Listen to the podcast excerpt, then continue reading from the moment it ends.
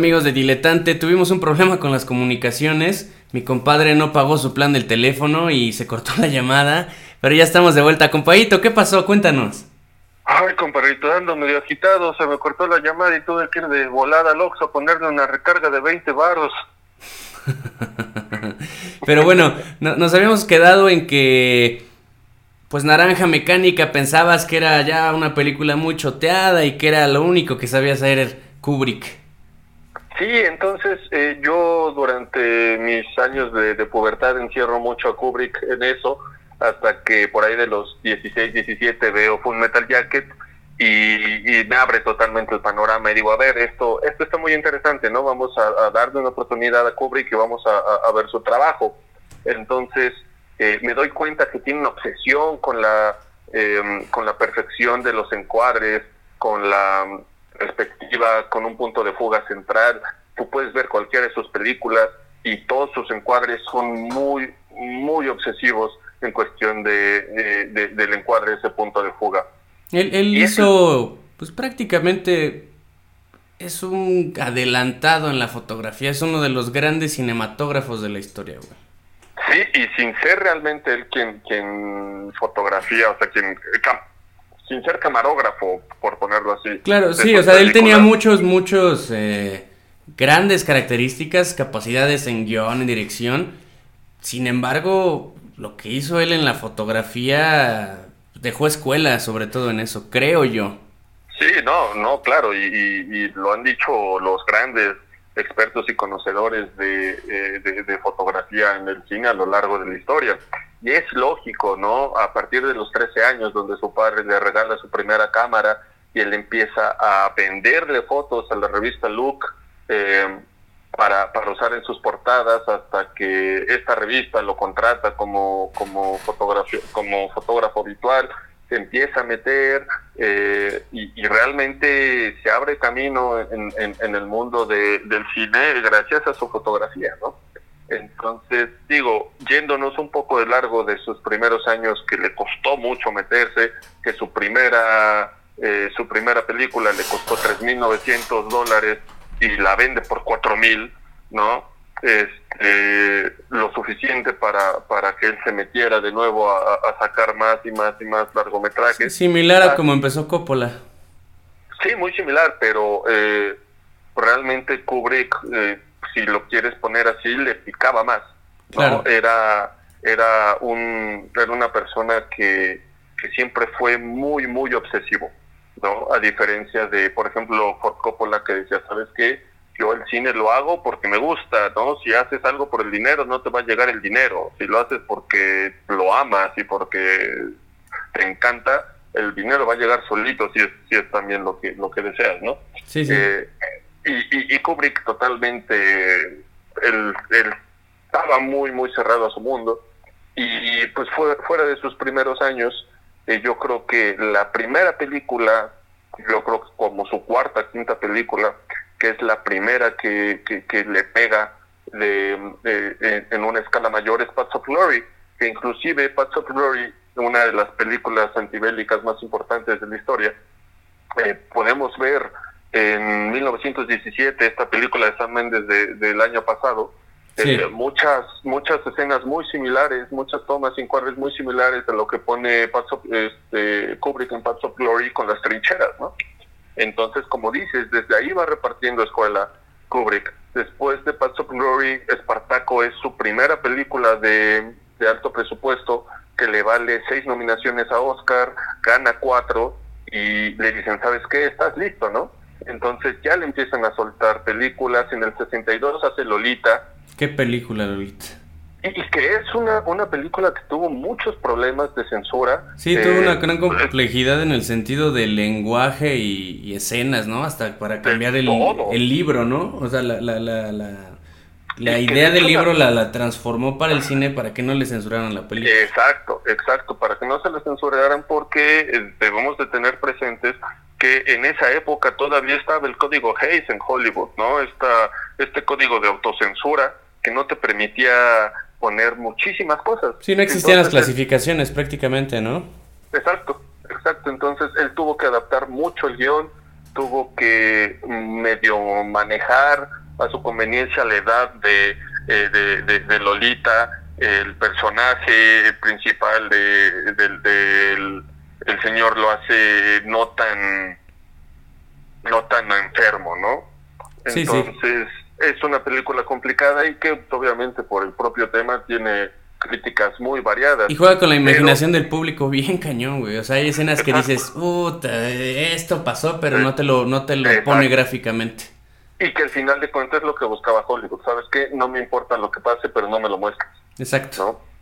Pero dos años después saca una de sus películas más divertidas, y no es que yo creo que la más divertida, que es Doctor Strangelove, ¿no? Que a mí me gusta mucho el, nombre en, en latino este que es Doctor Insólito o cómo aprendí a dejar de preocuparme y a querer la bomba, ¿no? Sí, sí. Llamar la bomba. Es una película maravillosa de la sátira de, los problemas de la Guerra Fría entre Estados Unidos y, la Unión y la Unión Soviética. No, y, ahí hay que resaltar algo que caracteriza a Kubrick, que es un camaleón en los temas de sus películas. O sea, es, sí, ¿no? Y, que inclusive tiene, él tiene en su clasificación de, de filmografía varias etapas, ¿no? Entonces, tan tan marcado es así el, los géneros que, mencionas que tiene Kubrick en su, en su filmografía, que eh, mucha mucha gente denomina dentro, su, dentro de su filmografía etapas clásicas, periodo blanco y negro, etapa de juventud, periodo en color, ciencia ficción. Ajá, exacto. Entonces es, es algo súper extraño. Pero Después de Doctor Strangelove toma un periodo un poco más largo entre película y película. Normalmente tardaba dos años en sacar una película nueva. Aquí se tarda cuatro. ¿Por qué? Porque saca la película que marca un antes y un después en el cine mundial, que es 2001 Odisea del Espacio. Sí, padre de la ciencia ficción en el cine, prácticamente. Y que marque el, cine moderno, ¿no? Sí. Eh, donde dicen, ¿sabes qué? Es y, Kubrick dice, ¿sabes qué? La ciencia ficción no solo es monstruos en el espacio, no solo es cosas eh, burdas, también se puede hacer algo estéticamente bonito con un tema pues muy intrincado y muy difícil de, ver a primera vista y es algo que a él le encantaba. A él le encantaba que el espectador solito fuera descifrando qué es lo que quería decir el director con la película, no decirte, ¿sabes qué? Es un este es, es, es una eh, especie superior que está supervisando eh, cómo va evolucionando el planeta a lo largo de miles de años, ¿no? Él quería que él fuera el espectador el que solito se fuera dando cuenta de eso. Entonces eso hace que al inicio no fuera de nuevo pues tan eh, apreciada la película. Sí, y es una película súper importante para el cine porque sin esta película no hubieran existido las películas de Star Wars, no hubiera existido Alien. Me atrevo a decir que no hubiera existido Gravity, güey, ¿no? De Cuarón. Eh, es una película que además la veo y la veo y siempre le encuentro otro significado, güey. O sea, sí, es una película bien, bien importante en el cine. Sí, no, de, de todo. Yo, yo con, con 2001 me quedo con la fotografía. A mí me fascina la fotografía tan perfecta, los colores tan vívidos, eh, esta escena donde, donde el astronauta va corriendo adentro de, de, de, este, de este ser giratorio, ¿no? Y es, el 68, o sea, es impresionante, güey. El 68 y, y lo que estaba haciendo este loco. Y que, exacto, o sea, y que estuvo también lograda gracias a que Kubrick, dentro de su obsesión, dijo, ¿sabes qué? Consiguen astrofísicos, consiguen a matemáticos, consiguen a todo lo necesario para que todo se haga como tal vez se va a ver esto en un futuro, ¿no? Claro. Entonces, marca, marca eh, un tiempo esta película. Tres años después ya lo hablamos, saca La Naranja Mecánica, que también le, le vale varias nominaciones algo a mencionar que Kubrick nunca gana un Oscar a Mejor Dirección, nunca, a pesar de que tiene creo que cuatro nominaciones. Sí. Después de La Naranja Mecánica saca Barry Lyndon, que es un peliculón que igual tiene creo que cuatro Oscars Barry Lyndon, pero tampoco gana dirección. Eh, el Resplandor lo saca cinco años después y conforme va avanzando su carrera va pausando más las películas que dirige Estamos hablando que en sus primeros años, cada dos años sacaba películas y desde Barry Lyndon hasta Ice White Shot, que estamos hablando de 75, 85, 95, 24 años. En 24 años saca cuatro películas, ¿no? Una cada seis años aproximadamente. Y después de Barry Lyndon saca Resplandor, que... Es otra pues, película de culto. Y una de las películas menos, eh, menos apreciadas no solo de Kubrick, sino de, de, toda la historia, ¿no? Un, gran clásico. de hecho, tuvo unas críticas bastante malas y muy mala taquilla. Sí, claro. No, nadie entendía qué quería hacer Kubrick, pero eso es una película de culto que, que después el tiempo le dio pues la apreciación y notoriedad que merecía esa película. Exacto, ¿no? Eh, pues bueno, en su momento hablaremos un poco más de la, de la filmografía de, de, Kubrick. Me gustaría meterme más porque repasando ahorita su filmografía me doy, me doy más y más cuenta lo mucho que me gusta. Sus últimas dos películas, son Metal Jacket, mi favorita, yo creo, junto con 2001 de, eh, de, de Kubrick, yo creo que una de sus películas más fuertes, y termina con Ice White Shot, el 99, esta película que protagoniza Tom Cruise y Nicole Kidman, un año, menos de un año antes de su muerte, eh, él muere de un infarto en, en el 2000 y que pues muchos por ahí especuladores y expertos no en, en, gente que convivía mucho y era cercana a Kubrick eh, pues sacan estas teorías de que de que Kubrick no le dio un infarto que lo mataron no por precisamente el tema que, que maneja en, en Ice White Shot, que pues, es una película que hasta desde narrativa, eh, una línea que, o sea, una película donde tiene una línea que desdibuja mucho entre la realidad y los sueños y se nota misteriosa, se nota poco concluyente y el mismo tema hace ver que él estaba contando un poco de la realidad de lo que muchos dicen que era un grupo al que él pertenecía, que eran los Illuminati, ¿no? Sí. De nuevo, estos son pues, chismes, ¿no? Del gremio. Entonces dicen que él era Illuminati y que por hacer esta película lo mataron, por contar lo que realmente estaba pasando dentro del círculo. Sí, no, hablar de, de Stanley Kubrick es fácil, un capítulo larguísimo de esos que luego hacemos, güey.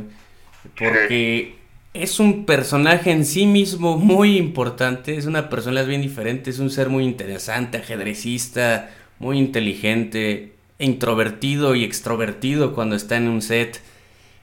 Eh, su filmografía es inmensa.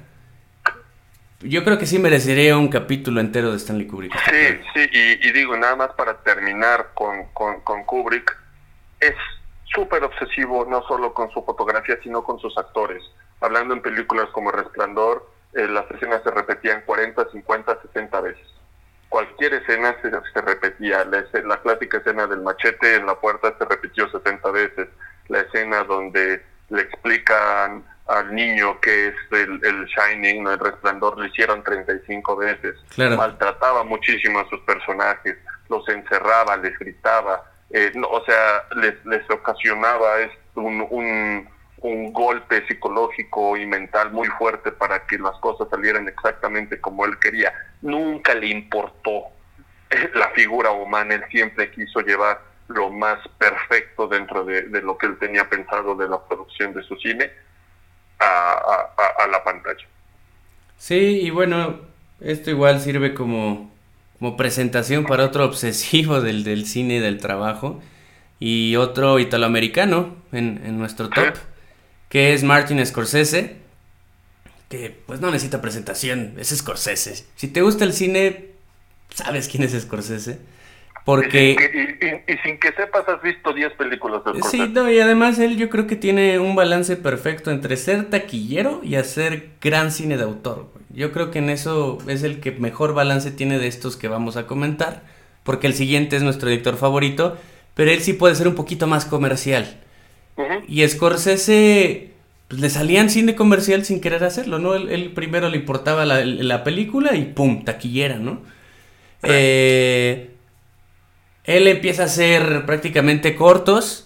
El más importante, que es yo creo que mis cortometrajes favoritos, no solo de él, sino de, de todos los que he visto, que es The Big Shave, que es de esta persona que se empieza a rasurar frente a un espejo y de repente se empieza a cortar con, con, su navaja los cachetes hasta que se em, termina todo ensangrentado. Es como su primer gran corto y, un corto que le dio como más amplitud dentro de la industria y que ya te daba indicios de, de la violencia que maneja Scorsese y lo crudo que, que ha sido a lo largo de su trayectoria.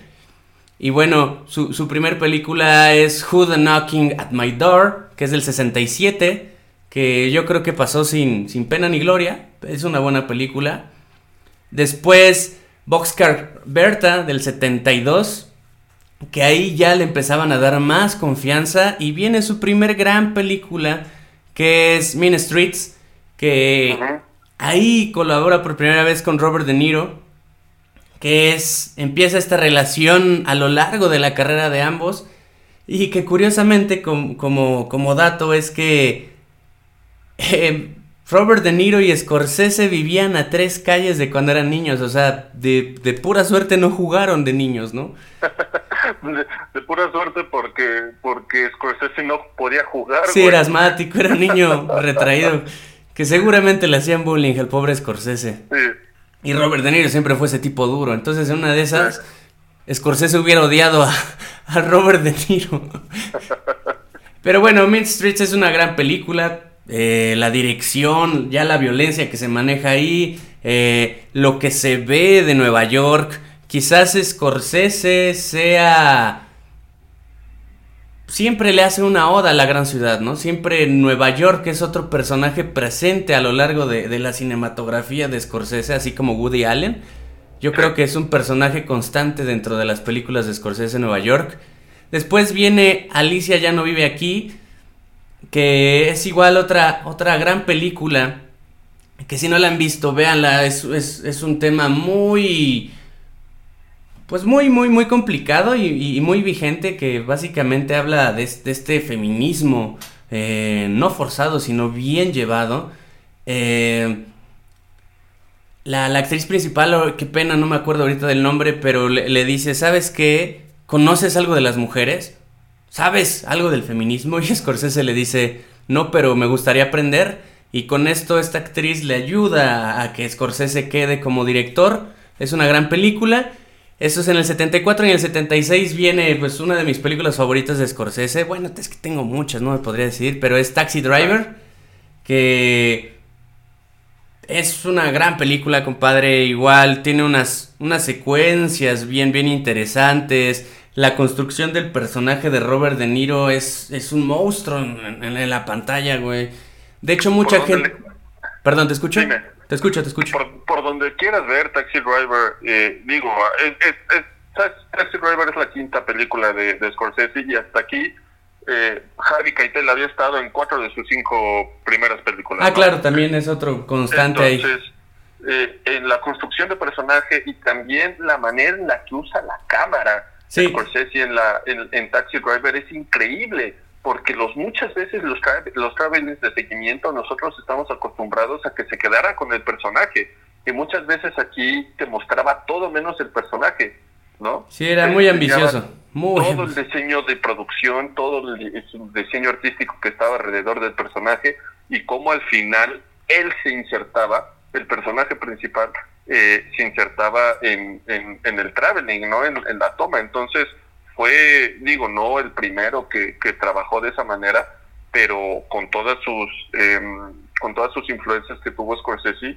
fue de verdad una manera de maestro de, de, meter Sí, sí, ahí, ahí, ahí ya era un gran director, güey. O sea, ahí ya se presentó como el gran director que iba a ser a lo largo de pues, de toda su carrera, ¿no? Yo creo que fue su, su primer gran película ya a nivel de obra maestra. Sí. Y bueno, con esto llega la nominación de, de Robert De Niro, su primer nominación. Y yo creo que es la primer gran película de Robert De Niro a nivel actuación también. Y después, pues, en el 77 hace New York, New York, que igual es una buena película. Pero me quisiera enfocar en la que sigue, que ya es inicio de la década de los 80, que es Toro Salvaje. Sí. Que pues Robert De Niro se lleva el Oscar, súper merecido. De hecho, dentro de la industria actoral de Hollywood, se maneja cuando un personaje o un actor tiene que hacer un cambio de físico muy, muy fuerte, se le llama hiciste un De Niro por esta película. No, y la manera en la que interpreta Jake LaMotta. Además, sí, además, obviamente, es increíble. no, pero cómo lo ves al inicio tan fuerte, ¿no? Tan, tan, tan curtido. Y cómo lo ves al final todo gordito presentando su show eh, de cómico es, es increíble. Sí, eh, transformación. Sí, además la película es muy buena. Además de todo esto, la película es muy buena. También tiene pues escenas de culto dentro del cine. Y es inicio de la década de los ochentas. Que ya después... Antes, antes de pasar eh, Toro Salvaje, hablando de, esas escenas que dices, eh, esta, esta clásica escena donde está en el ring con eh, Sugar Ray y, y tiene esta esta escena de silencio, hay que dejar en claro que lo ahorita lo vas a hablar tú, pero Scorsese es un director que usa mucho el silencio en sus películas, ¿no? Entonces esta escena donde está eh, Jake LaMotta con Sugar Ray peleando y empieza a tener un, un zoom un zoom hacia atrás como una como una toma eh, de, de gran angular poniendo a Sugar Ray no solo como un boxeador sino con como un demonio, ¿no? Con toda la neblina atrás, pareciendo casi como un sueño antes de que le metiera la madriza de su vida a Robert De Niro. Es, no, es magnífico. Sí, y ojo, aquí ya se, habían, ya se había hecho Rocky. O sea, fue, fue una película... Este... De hecho, fue, cierto, sí, fue cuatro años después sí, sí, Fue, fue, o sea, Rocky fue como el parteaguas de la filmografía de una película de box. Ojo, basado en las películas de Pedro Infante, porque lo aceptan. No, de verdad, eran muy, estaban muy bien filmadas. Entonces Toro Salvaje todavía le agrega este tipo de, pues de tomas, de, de, de, de ángulos dentro de las peleas que, que, es igual bien interesante lo que hace Scorsese porque pues, el cine ya estaba acostumbrado a ver box dentro del cine y él todavía lo hace de una, de una manera muy ejemplar. Y después viene otra gran película que es El Rey de la Comedia, que igual Robert De Niro es impecable en la actuación, el guion es impecable, el jugo que le saca a los actores de Scorsese igual es magnífico, yo creo que es lo que tienen en común los grandes directores. Obviamente sí son grandes actores, pero si no tienen una buena dirección, por muy buen actor que seas, tu desempeño no va a ser el mismo. Y Scorsese también tiene eso que él no es un director difícil con los actores, él sabe hacer una buena relación con su reparto. Quizás si sea un cabrón con los camarógrafos, con los demás stands, pero él siempre tiene esta característica de hacer un crew dentro de sus producciones. Y, igual hay que dejarlo bien en claro, hasta ahorita que estamos hablando del año 80 y, 85, 83. 83, que es el rey de la comedia, eh, inclusive lo ha, lo ha, dicho en entrevistas eh, Scorsese, eh, él seguía grabando con sus amigos. Exacto. Él, había grabado con la gente que conocía.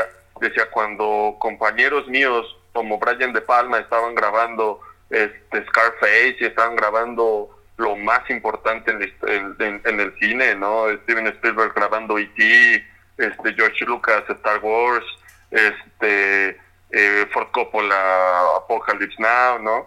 Él se le estaba pasando de puta madre con sus amigos, ¿sí? Ajá, sí, y este güey se le estaba pasando de puta madre con sus amigos, ¿no?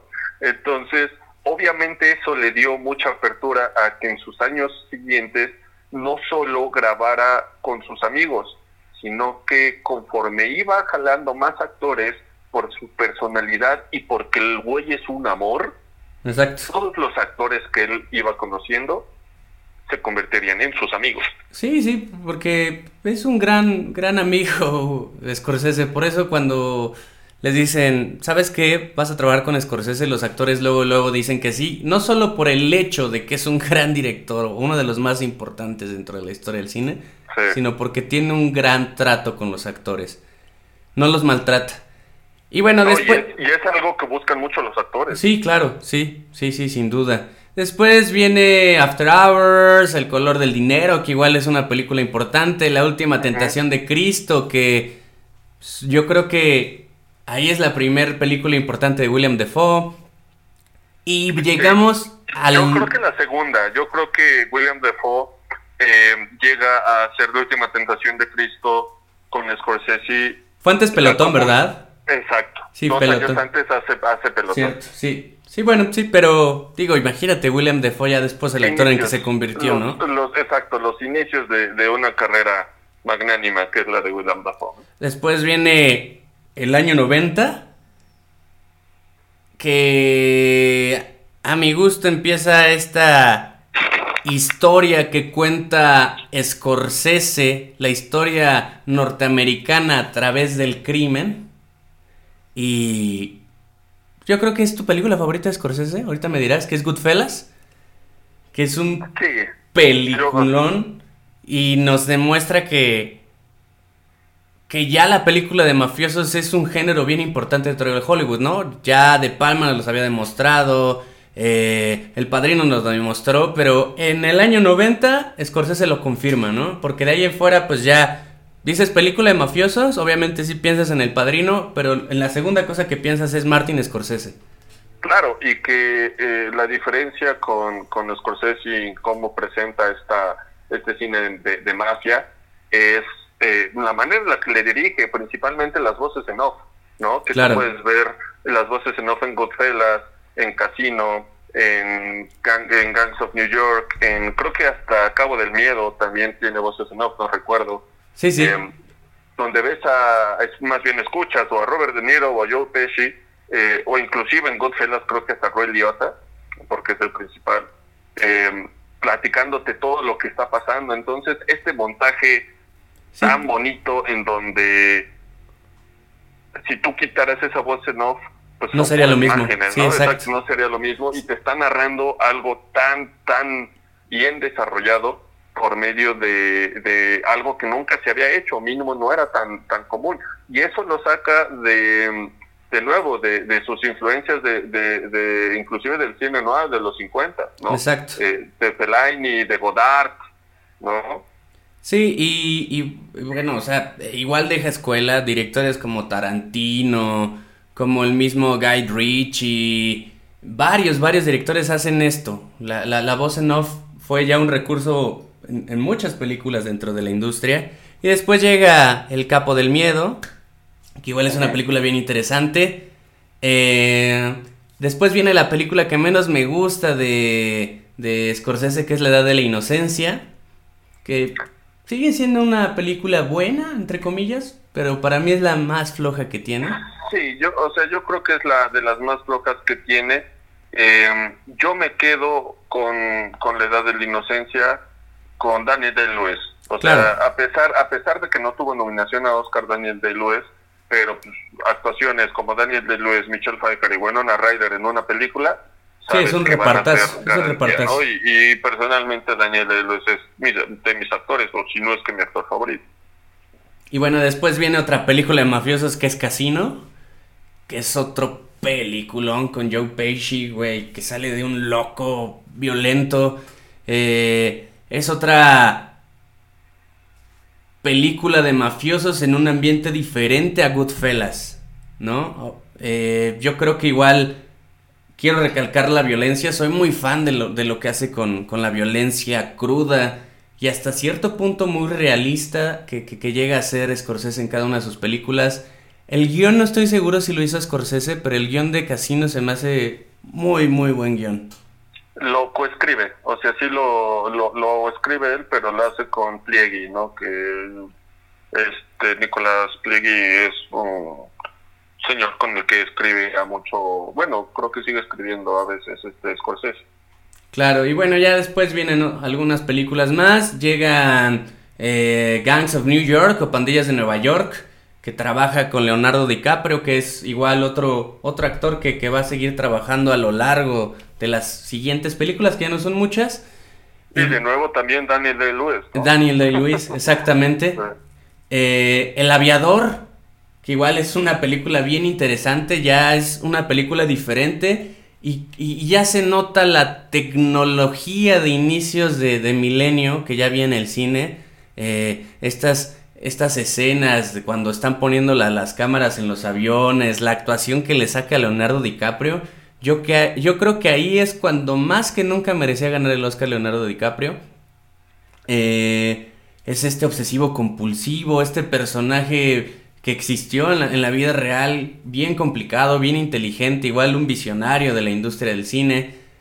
Eh, después, em, otra película que, no me gusta tanto, que es Hugo, que es de 2011.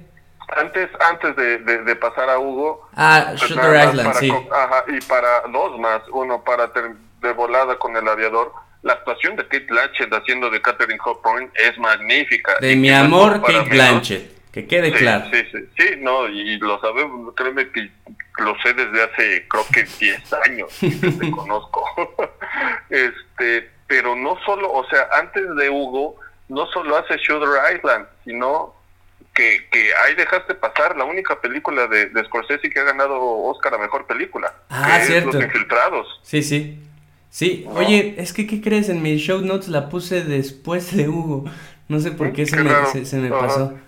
Sí, no, Los Infiltrados, este trabajo que hace con, con Leonardo DiCaprio, Matt Damon, Jack Nicholson, Mac Wahlberg es magnífico igual. Sí, no. ¿Y, qué es lo que decías, no? Eh, Scorsese yo creo que es de los pocos directores que le puedes encontrar trabajos en los 70 en los 80 en los 90 en los 2000 y en los 2000. De alta calidad, güey. De alta calidad y de todo lo que quieras, ¿no? O sea, sobre, sobre el público que quieras. Sí, aunque sí su cine no es tan camaleónico como, por ejemplo, el de Kubrick.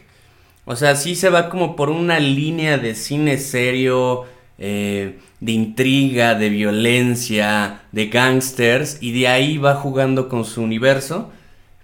Pero sí, o sea, una película de Scorsese casi siempre es garantía. Sí. Viene Hugo, que a mi gusto no me gusta.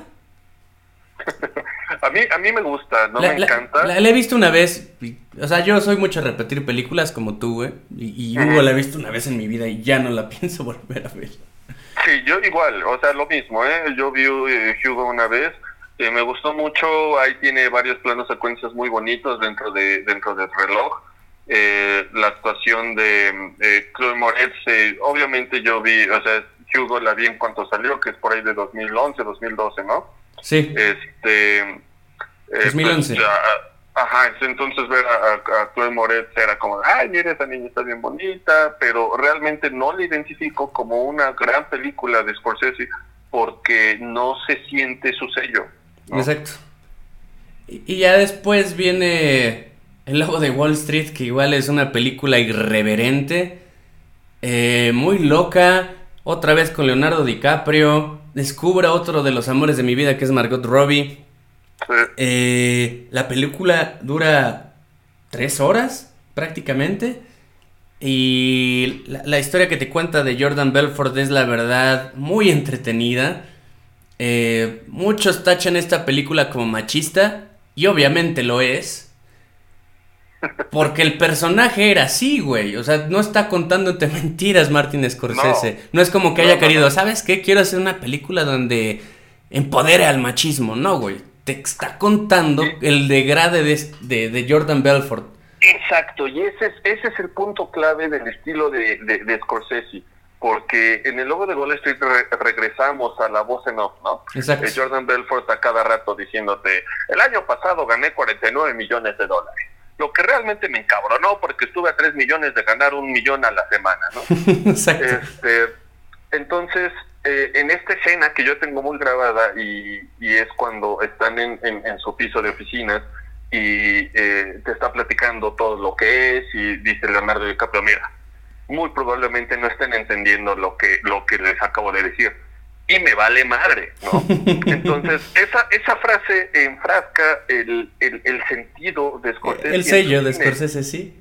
Que es, no me importa lo que hagan, los, los protagonistas. Te voy a contar la historia tal y como es. Va. Es, es, parte del realismo que, que, decía hace un momento, güey. Exacto. O sea, él tiene un realismo muy, muy duro en el cine. Y yo creo que es lo que me gusta de, de, de, de las películas. A excepción del que viene, ¿no? Que, que su realismo es, no tiene, tiene muy poco realismo. Pero ahorita vemos, eh, llegamos a ese director. Después viene El Silencio, que es una buena película. Eh, él, no la escribió, la escribe Jay Cox. Eh, igual es una película basada en una novela. Eh, es la historia acá de, Está basada en una historia de ahí en Nagasaki, en Japón. Eh, no me gusta tanto tampoco esta película. La he visto yo creo que unas tres veces a lo mucho. ¿Neta? Sí. No, no, yo, yo en la primera me andaba durmiendo y con esa tuve. No, yo, yo la he visto tres veces porque hay algo que me llama la atención, pero no, o sea, yo creo que es una película que no, que no, que pasó sin pena ni gloria. Sí. Y la A mí me costó mucho ver City Silence, la verdad. Y la siguiente es el irlandés. Que bueno, primero yo salí bien decepcionado. Después hice una retrospectiva y me gustó. Y la volví a ver dos veces.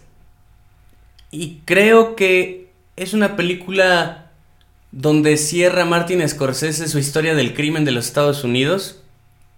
Y pues, se nota la, la madurez en la dirección.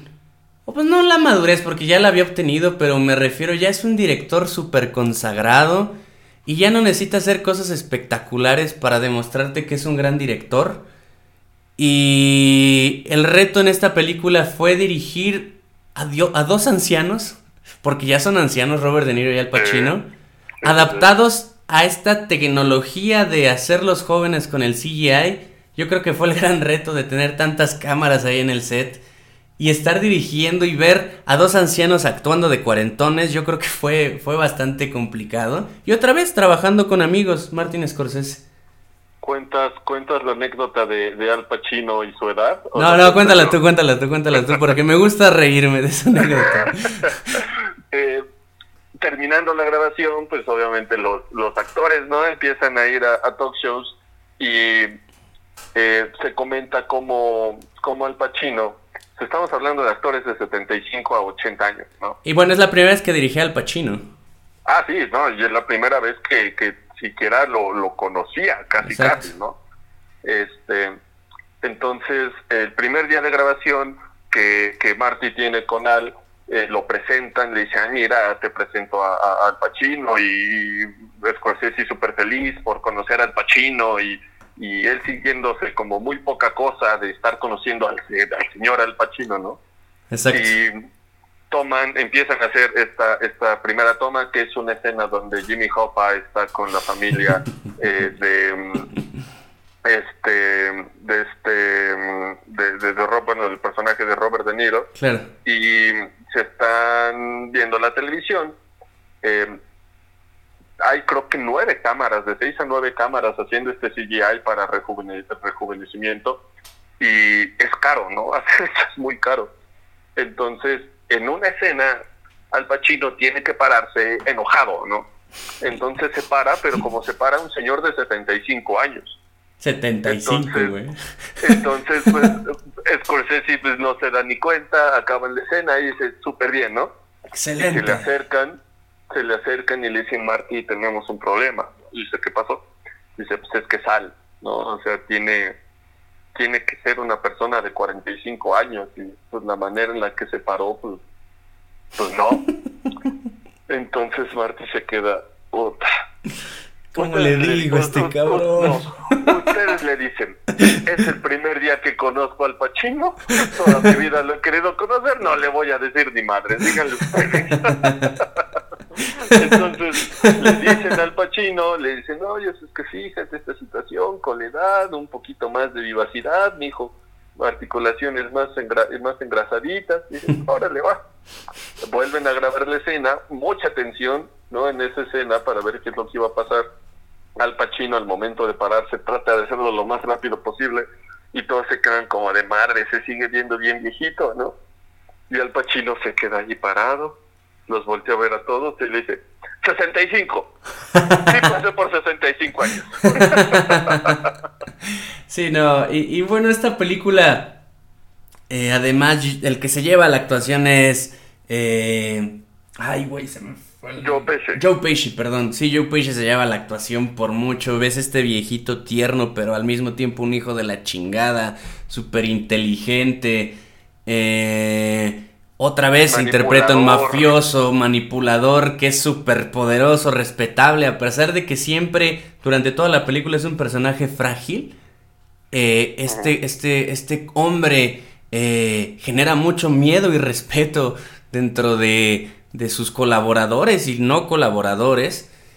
Y es una película basada en una novela donde Scorsese aclara que no quiere contar la historia real, él quiere contar la novela. Claro.